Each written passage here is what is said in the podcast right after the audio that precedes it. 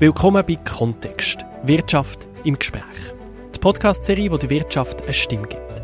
Spannende Insights, tiefgründige Diskussionen und fundierte Informationen rund um die Wirtschaft mit Expertinnen und Experten von der Wirtschaft. Und mit mir, Nico Leuenberger, eurem Gastgeber.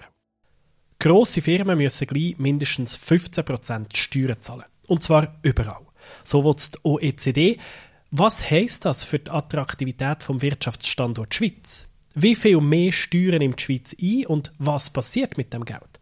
Um das geht es jetzt bei Kontext Wirtschaft im Gespräch. Ich bin der Nico Leuberger und bei mir ist der Christian Frey, der stellvertretende Leiter Finanzen und Steuern bei Economy Suisse. Herzlich willkommen. Dankeschön, hi Nico. Christian, die Idee, dass überall mindestens der Steuersatz soll gelten, woher kommt die Idee? Ja, das Ziel von der OECD ist, wie du gesagt hast, dass grosse Unternehmen in jedem Land, wo sie tätig sind, mindestens 15 Prozent besteuert werden. Und das Ziel ist, den Steuerwettbewerb unter den Staaten einzuschränken. Das ist ein Wettbewerb, wo die Schweiz äh, heute stark profitiert, wo für viele andere Staaten aber unangenehm ist, äh, weil es einen gewissen Druck auslöst, dass man bei den Steuern nicht allzu hoch geht. Ähm, und die OECD hat sich da eine sehr clevere Lösung ausgedacht für die Mindeststeuer. Die ist nämlich offiziell ist die freiwillig. Das heißt, kein Land muss das umsetzen, auch die Schweiz nicht. Ähm, wenn wir aber die 15% nicht selber sicherstellen, dann dürfen einfach andere Länder die Besteuerung äh, vornehmen. Das heißt, ausländische Staaten könnten jetzt Schweizer Unternehmen besteuern. Schweizer Steuersubstrat würde abfließen. Äh, es wäre eigentlich ein, ein Steuergeschenk ans Ausland und das kann natürlich nicht die Lösung sein. Also und für eine Firma, die in der Schweiz wirtschaftet, heisst das, sie muss eh 15% Steuern zahlen, ob wir damit machen oder nicht. Das heisst, die Schweiz wäre fast ein bisschen blöd, wenn sie nicht mitmachen würde. Das ist genau so, ja. Und darum hat der Bundesrat vorgeschlagen, dass wir eben in der Schweiz die, die Mindestbesteuer, Mindestbesteuerung umsetzen. Und zwar sehr gezielt mit einer sogenannten Ergänzungssteuer. Also, dass man ganz genau auf die geforderten 15 Prozent dort eine Ergänzungssteuer erheben und so, dass eben auch nur die grossen international tätigen Unternehmen betroffen sind, dass man KMUs äh, davon ausnimmt. Ähm, das ist die Vorlage, die im Moment im Parlament beraten wird und es besteht eigentlich Einigkeit, dass man das muss machen, dass es zum Vorteil von der Schweiz ist. Ähm, dem Ständerat in der Herbstsession ist zum Beispiel ohne Gegenstimme ist angenommen worden. Es haben ja in der OECD 137 Staaten dafür gestimmt. Ist das historisch oder ist das normal, dass man dort so einig ist? Das ist, kann man als historisch bezeichnen. Es ist auch historisch bezeichnet worden. Es ist auch eine spezielle Gruppe von Ländern, die da ähm, beteiligt ist. Es sind eben nicht nur die OECD-Staaten, es ist das sogenannte Inclusive Framework, heißt das, wo eben auch ganz viele Schwellenländer und Entwicklungsländer dabei sind. Ähm, und in, dem, in dieser Grössenordnung ist es, ist es, kann man es als historisch bezeichnen. Ja. Jetzt heisst es ja, es sind Firmen betroffen, die mindestens 750 Millionen Franken Umsatz machen im Jahr. Kann man etwa beziffern, wie viele Firmen betroffen sind? Ja, bei der Anzahl Unternehmen ist es einfach. Es sind in der Schweiz rund etwas über 2000 Unternehmen, die die, die Umsatzschwelle überschreiten, die also weltweit einen Umsatz machen über 750 Millionen Euro. Viel schwieriger ist es dann bei der Frage, wie viel mehr Einnahmen kommt da, kommt da rein. Mhm. Da gibt es erste Schätzungen äh, von der eigenen Steuerverwaltung, die reden von 1 bis 2,5 Milliarden Franken.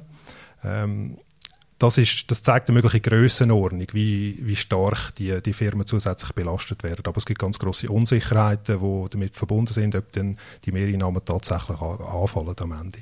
Das ist ja auch in der politischen Debatte ein bisschen bemängelt worden. Also, der Wache vom Ständerat hat mal gefunden, ja, wir, wir haben gar keine schlaue Zahlenbasis, um zum da wirklich eine Folgenabschätzung zu machen. Und da sind wir in der Vergangenheit auch schon reingelaufen bei gewissen Steuerreformen, was der Case hat, ja, wir haben so viele äh, Einnahmen und plötzlich jetzt Ausfälle gegeben stattdessen? Ja, bei anderen äh, Vorlagen ist es umstritten gesehen, ähm, was dann tatsächlich am, am Ende die Auswirkungen sind. Wir sind überzeugt davon, dass die Unternehmenssteuerreformen in der Schweiz sich ausgezahlt haben am Ende. Ähm, bei dieser Vorlage jetzt ist es allerdings wirklich offen. Ähm, es gibt die Schätzungen von den Mehreinnahmen und auf das äh, fokussiert Politik, oder? Die, die Milliardenzahlen, die wecken Begehrlichkeiten. Aber die Unsicherheiten sind da wirklich gross, oder? Ein Beispiel, die OECD hat einen ganz neuen äh, steuerbaren Gewinn definiert, wo sich stark unterscheidet vom steuerbaren Gewinn, wie man in der Schweiz kennt. Aber das ist in diesen Schätzungen nicht berücksichtigt. Also man weiß noch nicht, wie sich das wirklich dann auswirken wird. Und ein anderes Beispiel in diesen Schätzungen ist auch die Annahme drin, dass die Unternehmen gar nicht werden reagieren auf das neue steuerliche Umfeld. Also das steuerliche Umfeld ändert total, aber die Annahme ist die, die Firmen werden weiterhin wie heute Geschäfte. Und das ist natürlich unrealistisch. Oder? In der Datenwahrheit ist es immer so, wenn sich das steuerliche Umfeld ändert, dann werden sich auch die Firmen arrangieren, werden sich neu aufstellen. Ähm, und darum kann es eben schon passieren, dass dann am Ende wirklich Mindereinnahmen äh, resultieren. Ähm, man kann das so begründen, die Firmen zahlen ja heute schon sehr hohe Steuerbeträge, also rund 24 Milliarden Franken Gewinnsteuern, 14 Milliarden davon beim Bund. Und wenn da die Firmen nur ein bisschen etwas äh, sich bewegt, dann sind schnell mal 1, 2 Milliarden äh, verloren. Äh, also es könnten durchaus auch Mindereinnahmen resultieren aus dieser, aus dieser Vorlage. Und der Fokus von der Politik müsste entsprechend sein, dass man nicht die vermeintlichen Mehreinnahmen, die sehr unsicher sind, dass man die schon verteilt, bevor man sie überhaupt hat, sondern dass man sich darauf fokussiert, dass, dass man Mindereinnahmen kann verhindern kann, wo das Risiko durchaus realistisch ist. Aber eben, wenn wir jetzt historisch anschauen, was in, letzter, in den letzten Jahrzehnten bei den Unternehmenssteuern passiert ist, dass in der Schweiz die Einnahmen sehr stark gestiegen. Also immer mehr Firmen versteuern in der Schweiz immer mehr Geld. Das heißt, wir machen nicht so einen schlechten Job, die Firmen zu behalten.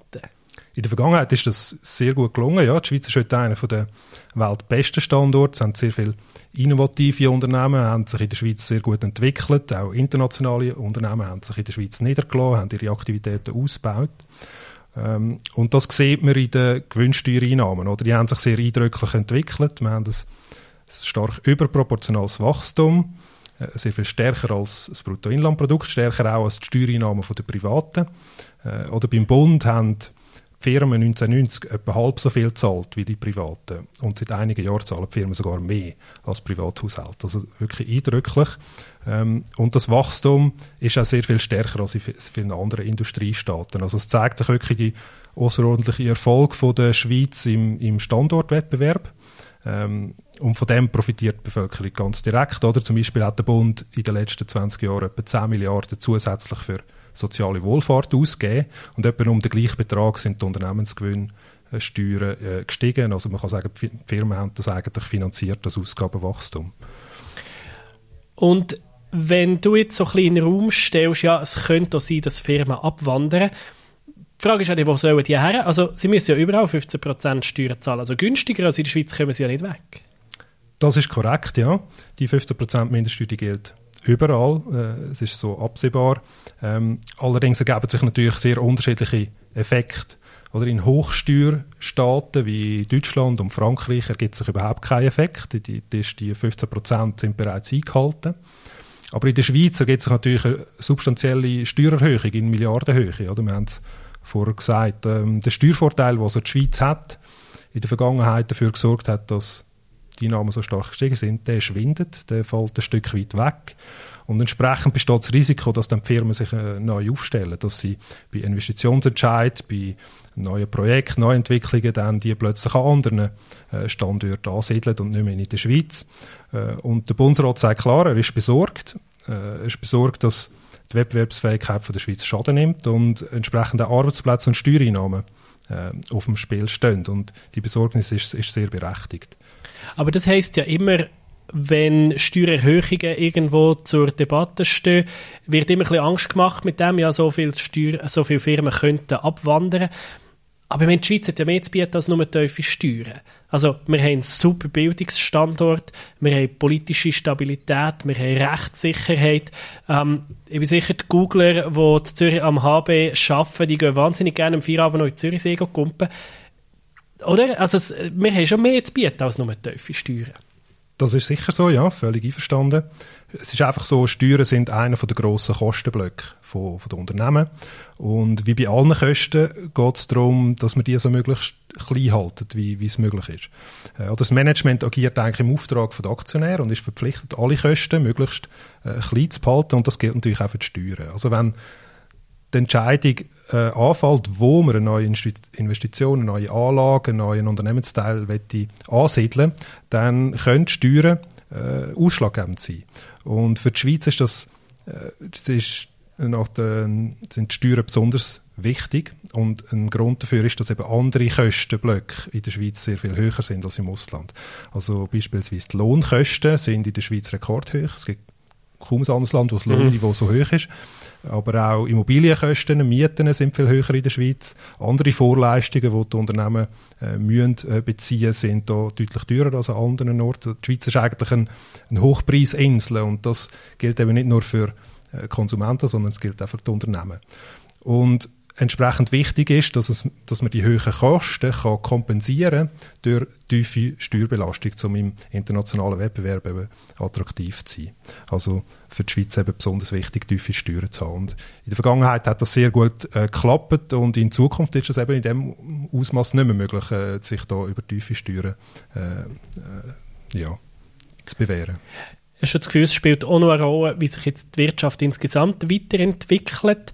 Ähm, also jetzt gerade im Moment ist das wirtschaftliche Umfeld recht angespannt mit dem Krieg in der Ukraine, mit der Energiekrise etc. Da wird vielleicht eine Firma eher noch ein bisschen auf so Kostenblöcke schauen als in einer wirtschaftlichen Hochphase, oder nicht?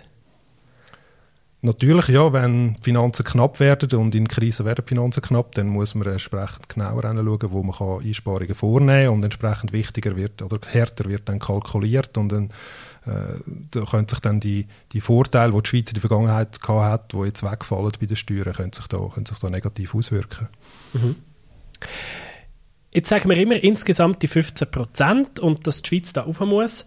Aber das Ganze ist ja von Kanton zu Kanton. Wie können sie in der Schweiz anders sein? Von Kanton zu Kanton unterschiedlich, oder? Ähm, schauen wir doch mal auf die Kantonsebene. Da gibt es gewisse Kantone, die haben jetzt schon eh 15 Prozent.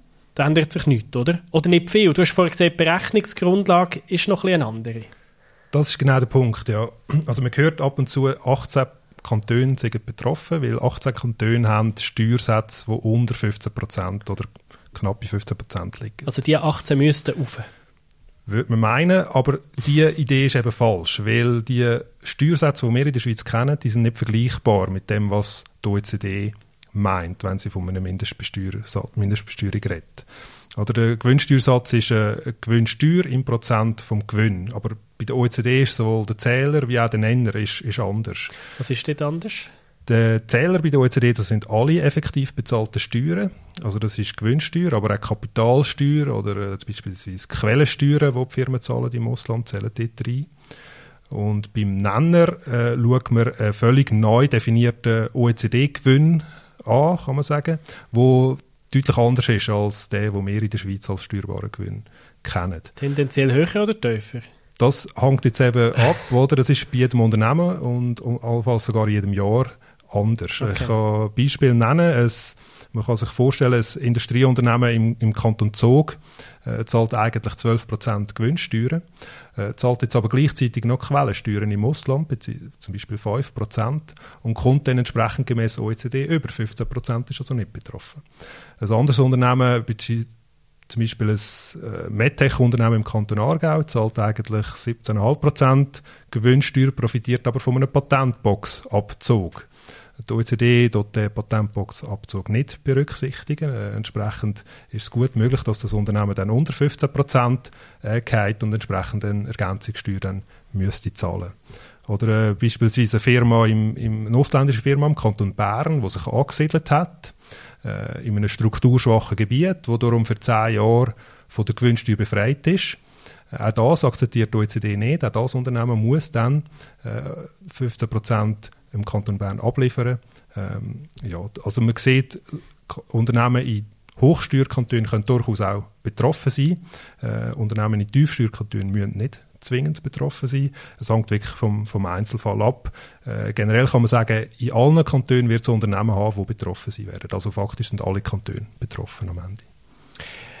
Und dann ist ja die Frage, wie viel überkommen die Kantone von dem ganzen Kuchen, oder? Jetzt gehen wir mal davon aus, äh, die Firmen bleiben in der Schweiz und es gibt tatsächlich mehr Einnahmen. Dann landen die Mehreinnahmen zuerst beim Bund, aber laut der aktuellen, laut der aktuellen Vorschläge sollte eigentlich die Hälfte bis 75 Prozent vom Geld, das reinkommt, an die Kantone gehen. Genau, das ist die große Streitfrage im Moment und ich glaube, der wichtigste Punkt, den man muss sehen, oder die Ausgangslage der Kantone ist sehr, sehr unterschiedlich. Also mhm. die Steuerpolitik ist anders, das haben wir schon äh, gesagt. Die Wirtschaftsstrukturen sind auch sehr unterschiedlich und entsprechend auch die betroffenen Firmen. Also zum Beispiel in Genf und im Zug gibt es wichtige Handelsfirmen, die betroffen sind. In Basel gibt es Pharma- und Chemiefirmen. In Zürich gibt es den Finanzplatz. Im Mittelland hat man so den MedTech-Cluster. In der Westschweiz die Uhrenindustrie zum Beispiel oder andere Konsumgüterindustrien. Ähm, und wenn es jetzt also darum geht, wie man den Standort kann attraktiv behalten kann, dann ist ganz klar, in all diesen Kantonen äh, müssen unterschiedliche Massnahmen getroffen werden. Also es können nur Kantone können schlussendlich sehr gezielt und damit wirksam reagieren, wenn es darum geht, den Standort attraktiv zu behalten. Und darum ist es ganz wichtig, dass eben ein substanzieller Teil von diesen Mehrerträgen bei den äh, Kantonen bleibt. Äh, darum haben sich Bundesrat und Finanzdirektoren äh, eigentlich abgesprochen, dass 25 Prozent der äh, Mehreinnahmen zum Bund gehen, aber 75 Prozent bei den Kantonen bleiben. Und das ist eben ganz wichtig. Jetzt hat aber die Wirtschaftskommission im Nationalrat ein bisschen andere Pläne, die möchten 50-50 machen. Genau, das ist jetzt die, die letzte Entwicklung. Und der Grund ist, dass die Lösung 25-75 ist, ist umstritten, weil es ist natürlich so, dass primär die wirtschaftsstarken Kantone äh, die sind, wo die Firmen höhere Steuern werden müssen zahlen. Äh, das heißt, dort fallen auch im ersten Schritt mehr Einnahmen an. Äh, und jetzt gibt es Leute, die die Kantone, die wirtschaftsstarken Kantone, dann als Gewinner von dieser Reform bezeichnen. Das ist aber eigentlich abstrus, weil äh, die Zusatzsteuern, die schädigen gerade ganz direkt die Standortattraktivität von diesen Kantonen. Oder? Also die wirtschaftsstarken Kantone, dort wo viel mehr Einnahmen anfallen, das sind eigentlich die Geschädigten von dieser OECD-Mindeststeuer. Ähm, und Ziel muss es natürlich sein, am Ende, dass die Kantone attraktiv bleiben für Firmen. Davon hängt ganz vieles ab. Äh, es ist insbesondere im Interesse auch vom Bund, weil zwei Drittel von der direkten Bundessteuer äh, stammen von den fünf wirtschaftsstärksten Kantonen. Und wenn es denen schlecht geht, geht es entsprechend auch dann im Bund schlecht. Und zum anderen profitieren auch die anderen Kantone sehr stark davon über den NFA. Der NFA sorgt dafür, dass... Das ist der Finanzausgleich. Der, genau, der neue Finanzausgleich sorgt dafür, dass eben die wirtschaftsstarken Kantone, Kantone einen Teil von ihren Einnahmen äh, müssen abgeben und dass die umverteilt werden an die Nehmerkantone fließen. Ähm, der NFA, der ist erst 2019 politisch neu austariert worden. Da hat es lange Diskussionen gegeben. Mhm. Man hat am Ende eine Lösung gefunden, die sich jetzt herausstellt, eigentlich bestens funktioniert. Auch die Einnahmen aus der Mindestbesteuerung werden so äh, umverteilt. Die werden nicht, bleiben nicht einfach in den wirtschaftsstarken Kantonen, sondern die werden umverteilt, fließen teilweise an die Nehmerkantone. Und es wäre jetzt staatspolitisch und föderalismuspolitisch schon recht speziell, wenn man jetzt von dem Umverteilungsmechanismus würde abweichen und einen völlig neuen Umverteilungsmechanismus da plötzlich vorsehen. Was die Wirtschaftskommission aber noch vorgeschlagen hat, ist, dass man es würde deckeln Dass man sagt, keiner von den Kantonen sollte mehr als 400 Franken pro Kopf mehr Einnahmen haben. Das könnte ja auch oder, verhindern, dass es auch zu krasse Unterschiede gibt. Wie gesagt, wird das dazu führen, dass die besonders wirtschaftsstarken Kantone eben einen noch größeren Anteil als 50 Prozent müssen abgeben. Also am Ende hat die Kantone kaum mehr Anreiz, attraktive steuerliche Bedingungen zu bieten für, für ihre Unternehmen und entsprechend wäre das wahrscheinlich eben dann schlecht für die gesamte Schweiz. Es wäre schlecht für den Bund, wo zu einem grossen Teil die Einnahmen davon abhängen, dass die Kantone attraktiv bleiben und es wäre auch schlecht für die NFA-Nehmerkantone. Jetzt als Schlussfrage noch, das Geld, das in den Kantonen ankommt, das kann man jetzt für verschiedene Sachen brauchen. Ähm, man kann das brauchen, eigentlich kannst du es einfach in die Kantonskasse rein tun und finanzieren, was der Kanton halt so muss finanzieren. Ähm, eben die SP hat auch schon gefordert, man müsste das brauchen, zum Kita-Platz vergünstigen zum Beispiel oder zum Krankenkassenprämien vergünstigen, dass es den ärmeren Einkommen zugute kommt. Eine andere Denkweise könnte sein, es muss, das Geld muss in die Standortförderung, weil von der kommt es ja. Wo, wo, stehst du da? Ähm, also das Erste, was man muss sehen, und das habe ich jetzt schon mehrfach gesagt, die Kantone sind sehr unterschiedlich ja. betroffen. Ähm, je nach Wirtschaftsstruktur, je nach Anzahl, Größe, je nach Branche von betroffenen Unternehmen ist die Ausgangslage völlig anders. Und entsprechend werden sich auch Massnahmen müssen unterscheiden, je nach Kanton. Darum ist es ganz wichtig, dass Kantone können über einen substanziellen Anteil von den Einnahmen äh, entscheiden. Äh, sie sind letztlich in der Verantwortung dafür, ähm, Maßnahmen auszuarbeiten und sie sind auch in der Lage dazu, das, das zu machen. Das zeigt die Vergangenheit. Ähm, Stoßrichtungen, wo man kann einnehmen kann, um die Standortattraktivität zu verbessern. Da gibt es verschiedene Ideen. Oder? Man kann Investitionen fördern in Bildung, äh, in die Hochschulen. Man kann Forschung und Entwicklung bei den Unternehmen fördern, äh, so das Innovationspotenzial äh, stärken. Man kann auch das Fachkräftepotenzial versuchen äh, zu vergrößern oder besser auszuschöpfen. All das sind so Stoßrichtungen, wo man kann Massnahmen vorsehen, um eben die Standortattraktivität sicherzustellen. Wo hast du das Gefühl, hat am meisten Potenzial? Also klar, ich weiß, du wirst jetzt wieder sagen, von Kanton zu Kanton unterschiedlich, aber was bringt am meisten?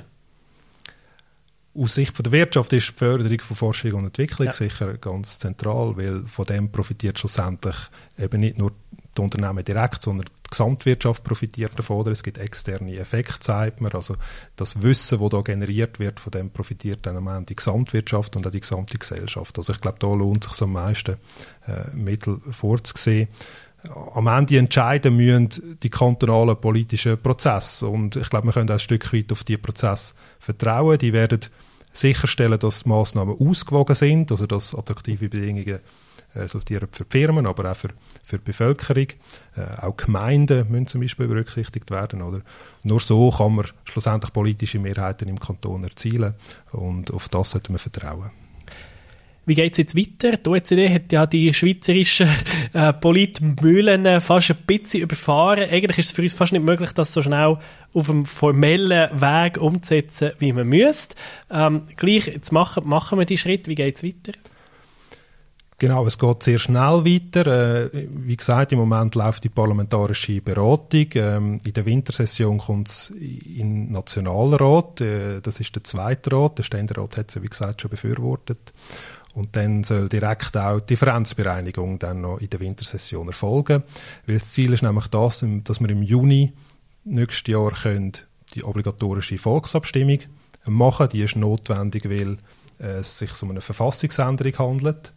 Ähm, und das sollte noch vor den Wahlen äh, die Volksabstimmung sollte noch vor den Wahlen durchgehen. Aber dann gibt es gar keinen Abstimmungstermin mehr, oder? Genau. Und am 1. Januar 2024 müssen wir parat sein. Müssen wir parat sein, weil international sieht es so aus, als ob dann erste Staaten könnten ähm, das in Kraft setzen und wenn die Schweiz dann nicht parat ist, dann besteht eben das Risiko, dass dann Steuersubstrat ins Ausland abfließt und wir da auf Milliarden äh, müssten verzichten, die eigentlich der Schweiz zustehen. Sehr gut. Merci vielmals, Christian Frey. Dankeschön. Kontext Wirtschaft im Gespräch ist ein Podcast von Economy Suisse. Idee und Konzept von Michael Wiesner und Nina Weibel, Schnitt und Technik von Nils Passen der Redaktion und Gesprächsführung von mir, Nico Leuenberger von der Podcast-Schmiede. Wir hören uns.